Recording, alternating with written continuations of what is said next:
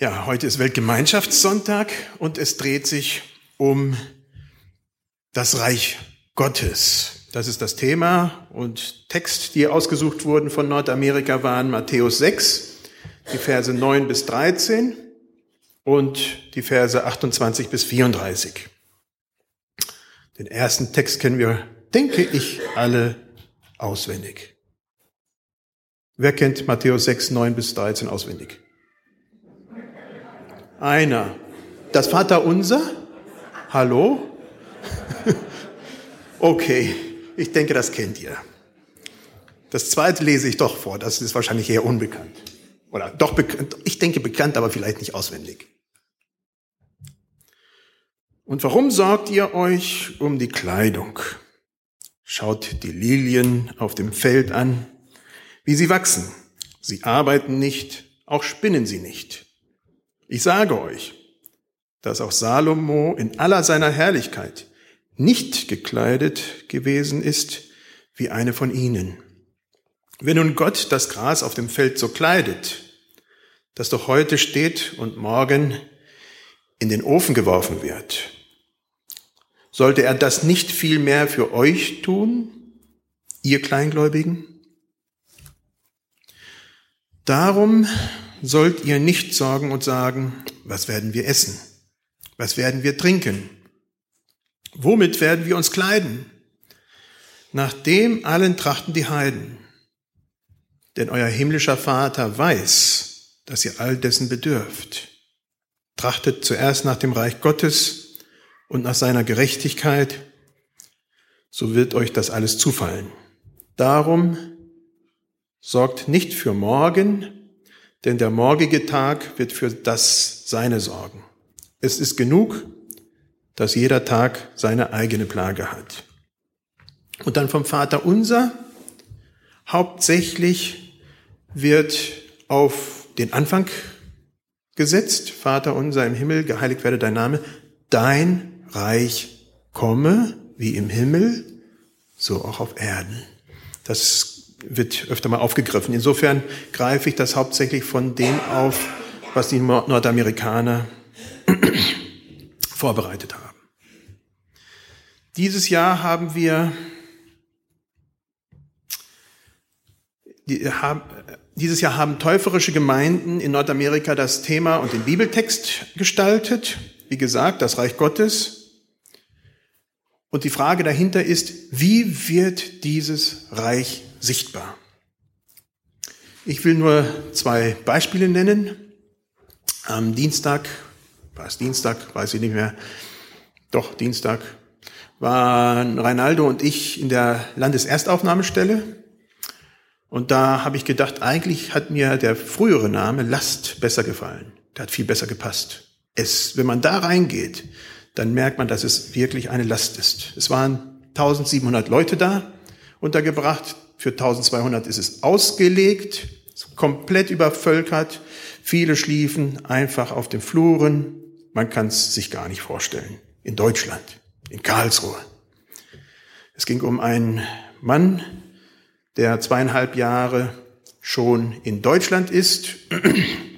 Und ich bekam einen Anruf von Ulu Horsch, der hier bekannt ist von vielen. Der sagte, da ist ein Mann, bei uns in der Gemeinde. Und seine Frau und seine vier Kinder sind gekommen und sind in der Landeserstaufnahmestelle und äh, ein komplettes Wirrwarr und Durcheinander halt eben durch Verfolgung von Boko Haram in Nigeria. Naja, auf alle Fälle denke ich, sind die ersten Schritte gegangen, dass die Familie wieder zusammengeführt werden kann. Und dann hatte ich am gleichen Abend noch ein Treffen mit einem Ärzte-Ehepaar von Äthiopien, die auch in einer verzweifelten Situation sind und fragen, wie geht's weiter? Hochgradig intellektuell, hochstudiert, zwei Jahre Deutschlandfortbildung, Indien halbes Jahr, was nicht alles, arbeitet als Arzt und sie als Internistin, also er als Bauchchirurg und sie als Internistin. Und trotzdem schaffen sie nicht, ihr Leben zu begleichen in Äthiopien. Warum? Der Mann hat acht Monate seinen Lohn nicht bekommen. Und wie kann es weitergehen? Dann zu überlegen, zu, zu, zusammenzustehen. Wie gesagt, wie wird Reich Gottes sichtbar? Manchmal ist das sehr alltäglich und wir merken es noch nicht mal. Manchmal ist es sehr spürbar. In Jesu Lehren ist das Reich Gottes wichtiges und hervorstechendes Thema. Jesus betont, dass mit seinem Kommen auch das Reich Gottes begonnen hat und dass wir, die Gemeinde, dazu aufgerufen ist, dieses Reich sichtbar zu machen, von dem Jesus sprach und von dem er auch betete.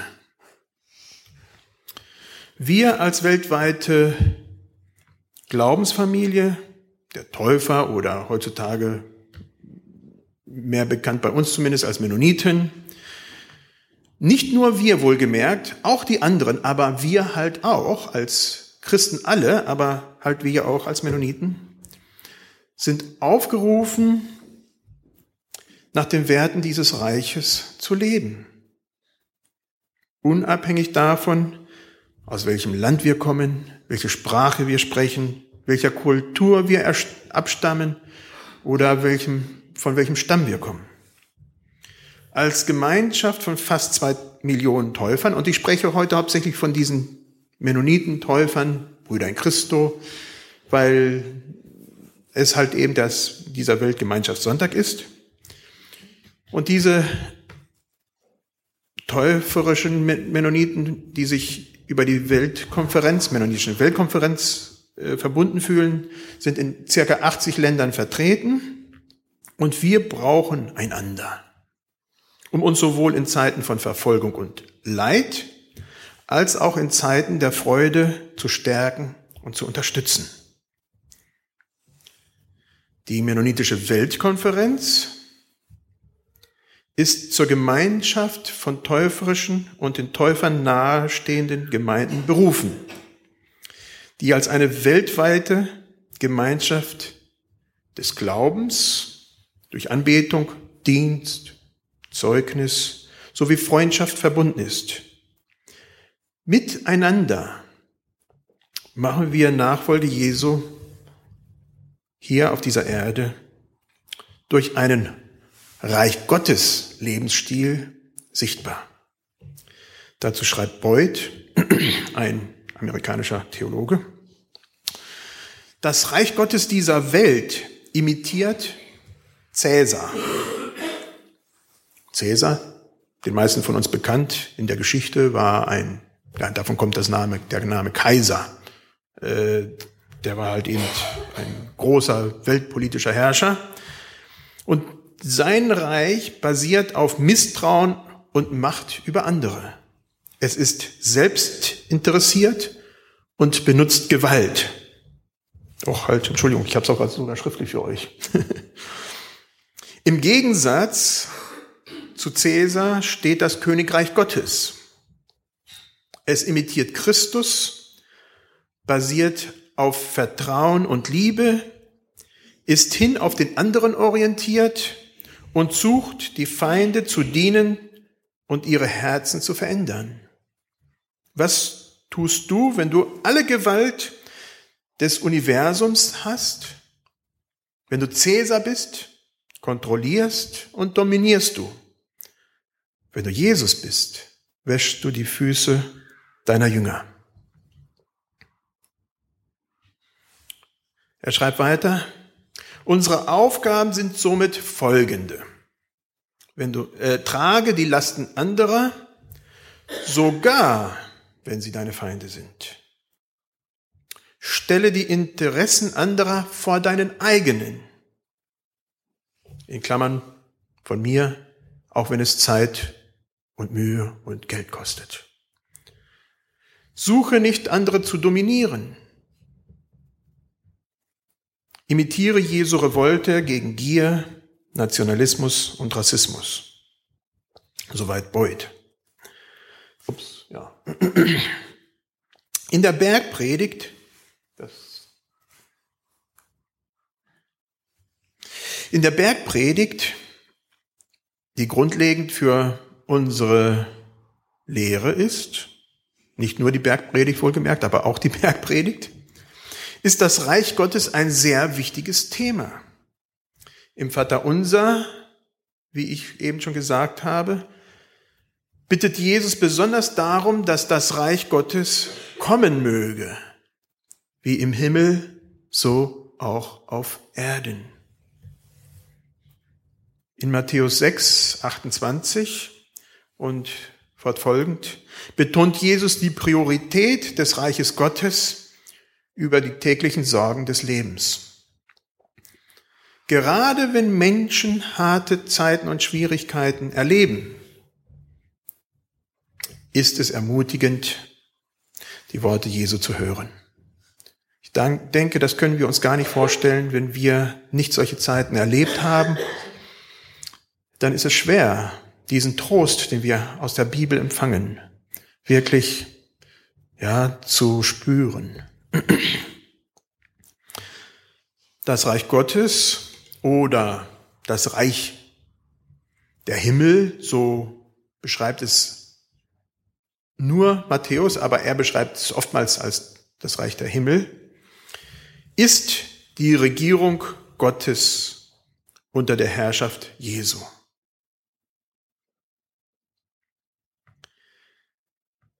Beuth schreibt da fälschlicherweise meines Erachtens nach die Regierung Gottes auf Erden. Aber Gott regiert nicht nur auf Erden, er regiert auch im Himmel. Also ist es die Regierung Gottes. Das Reich Gottes ist die Regierung Gottes unter der Herrschaft Jesu.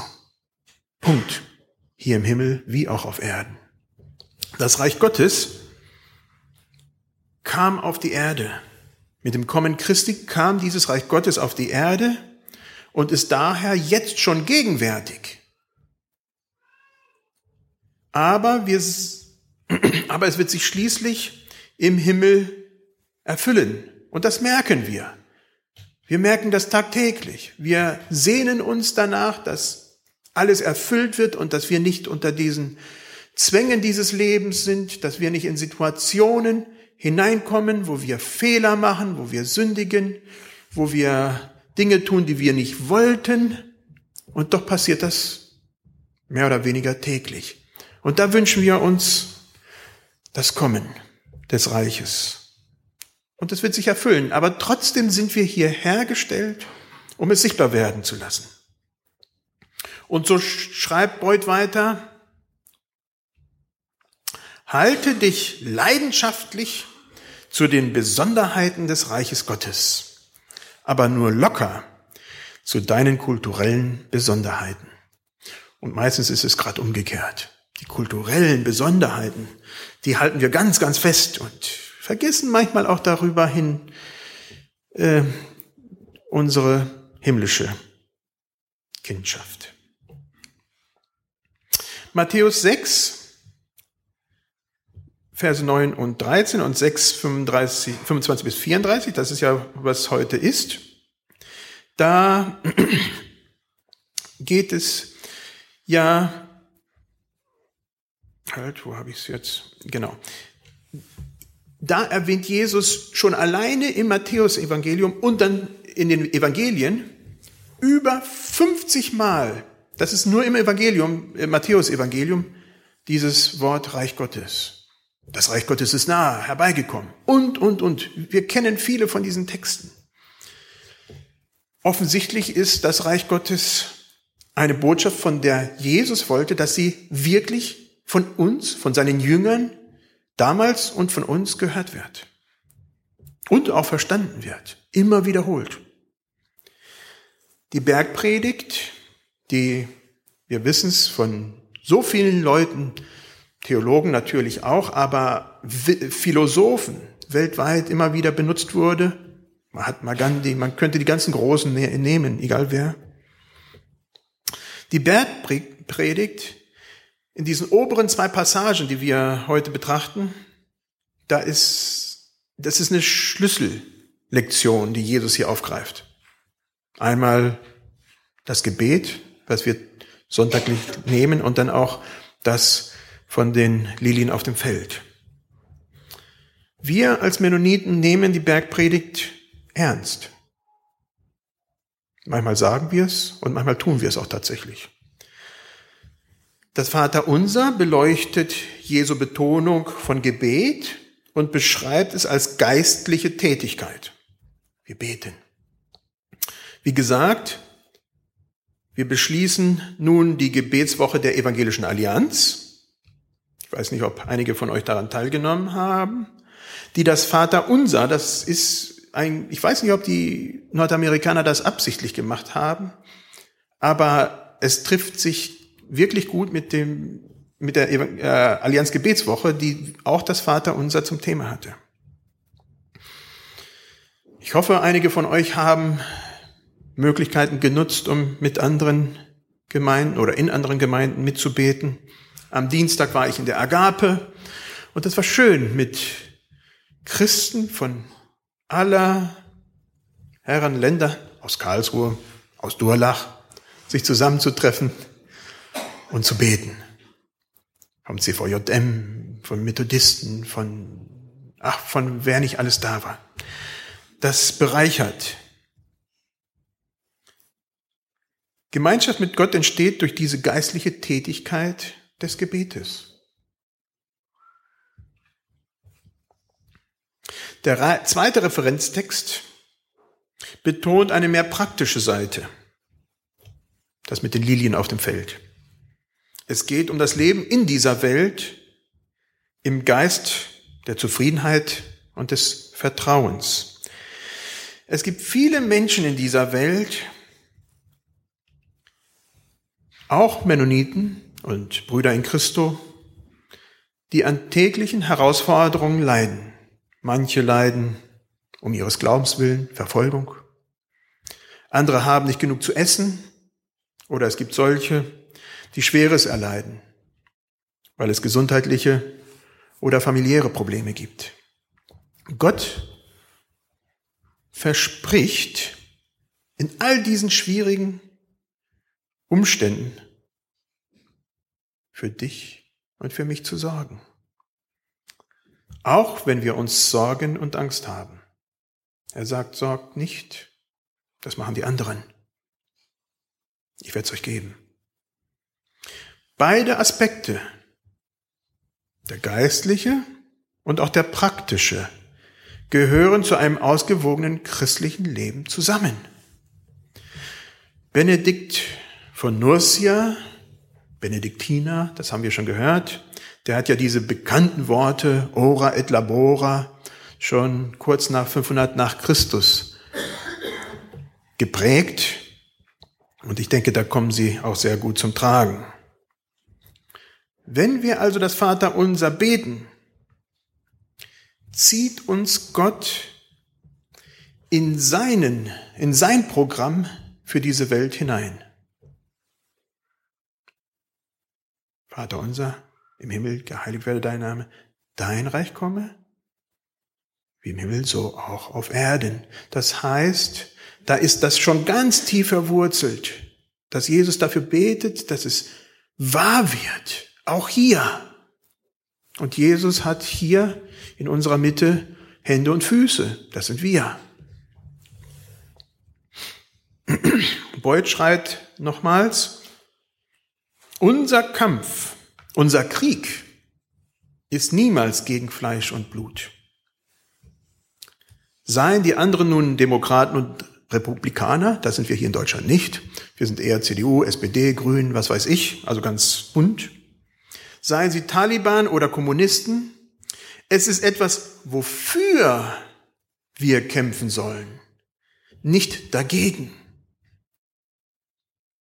Wir kämpfen für sie, indem wir uns weigern, sie zu unseren Feinden zu machen. Soweit Beuth. Mit dem Kommen des Reiches Gottes wird Gottes Wille wie im Himmel und auf Erden, so auch auf Erden hier eingeführt und wird auf dieser Erde immer realer, stückweise, teilweise. Wir sehen noch nicht alles. Wir sehen noch viel Kaputtes. Wir brauchen nur in die letzte Woche nach Paris schauen oder sonst wohin auf dieser Erde oder in unsere Umgebung. Aber es fängt an. Wir, die wir dieses Gebet sprechen, sind Agenten in Gottes himmlischen Plan und Partner darin, wie Gott dieses sein Gebet beantwortet. Wenn wir vertrauensvoll die Reich Gottes Prioritäten in unserem Leben umsetzen, gibt Jesus uns eine unglaubliche Verheißung. Und die ist wirklich ganz schwer zu glauben. Euch wird alles gegeben werden. Glaubt ihr das von Herzen? Wenn uns mangelt, dann ist das schwierig zu glauben. Wenn wir alles haben, dann ist es leicht auszusprechen. Aber das ist die Verheißung, die Jesus gibt. Und uns ist nicht klar, wie man diese Aussage genau verstehen soll. Aber ganz sicher ist Gottes Güte und Gnade Teil dieses Versprechens. Es mag sein, dass wir manchmal die Umsetzung in unserem Leben klar sehen und sagen, ja, da hat Gott gegeben und er trägt uns hindurch. Aber es gibt auch andere Zeiten, wenn wir das nicht sehen. Dann werden wir daran erinnert, dass sich Gottes Verheißung erst in dem vor uns stehenden kommenden Leben ganz erfüllen werden. Zusammenfassend, wenn wir als Mitglieder des Reiches Gottes die Reich Gottes Arbeit umzusetzen versuchen, wird das in unserem, in deinem, in meinem Lebensstil sichtbar werden. Das Reich Gottes beginnt eine Realität zu werden, wenn wir uns auf die Werte des Reiches Gottes wie im Himmel, so auch auf der Erde konzentrieren und die Gerechtigkeit Gottes wird auf Erden sichtbar werden, anstatt nur eine Vision des zukünftigen Himmels zu sein. Amen.